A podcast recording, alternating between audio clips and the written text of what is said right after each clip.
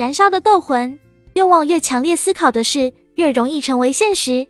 这已经被历史验证过了。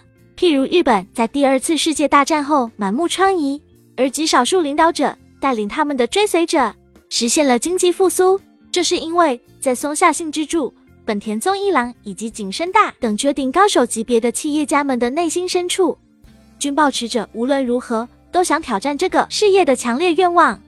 稻盛先生将其形容为燃烧的斗魂。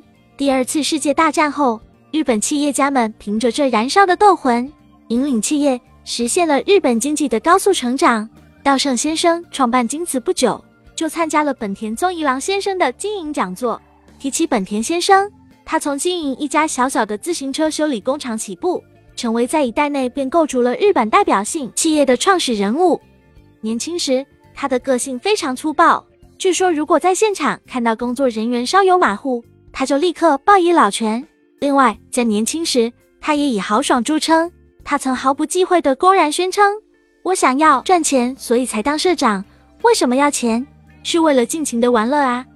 稻盛先生当时参加的经营讲座在一家温泉旅馆举行，为期三天两晚，听课费要好几万日元，这在当时可是一笔不小的费用。稻盛先生无论如何都想直接听听本田宗一郎先生本人的讲话，于是不顾周围人的反对，参加了讲座。参会者泡了温泉，换上浴衣，在大课间里等候本田先生的到来。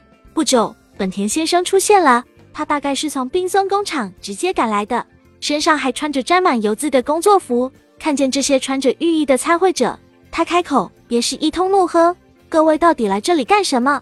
你们似乎是来学经营的，既然有这种闲工夫，还不如快点回自己公司里去干活，泡泡温泉，吃吃喝喝，这样根本不可能学会经营。”我不曾向任何人学习经营，却依然能经营好企业，这就是证明。你们要做的只有一件事，就是赶紧回公司工作。哪里有花高昂的学费专程来学习经营的傻瓜？虽然被一顿臭骂，但稻盛先生反而更被本田先生的人格所吸引，他产生了强烈的冲动。好，我也赶紧回公司工作吧。稻盛先生正是持续怀抱着燃烧的斗魂一般的强烈愿望。投身于企业经营的，五年后自己的企业会变成这样，十年后自己的企业会变成这样。这种想象已经被鲜明地刻画在他的脑海里。而且稻盛先生说，他看到的这些图景还是彩色的，也就是说，稻盛先生成功的在头脑中描绘了和现实分毫不差的图景。只有持续怀抱这盘强烈的愿望，事业才会成功。透彻思考，彻底反省。本章讲述的是为了成就某项事业。或是让现实发生好转，持有怎样的思维方式至关重要。持续怀抱足以被称为燃烧的斗魂的强烈愿望，绞尽脑汁透彻思考，直到想无可想的地步，然后做好所有该做的事，拼命努力努力，到最后神都出手相助的地步。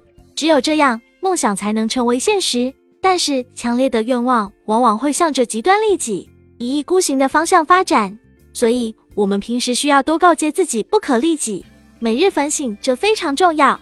稻盛先生虽然拥有比任何人都坚强的意志，平素却遵循作为人何谓正确的原理原则，每天反省。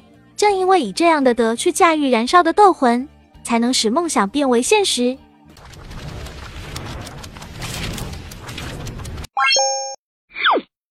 我们书友会希望用十五年时间带动一亿人读书，改变思维，思考致富，和一千个家庭共同实现财务自由。快来加入我们吧！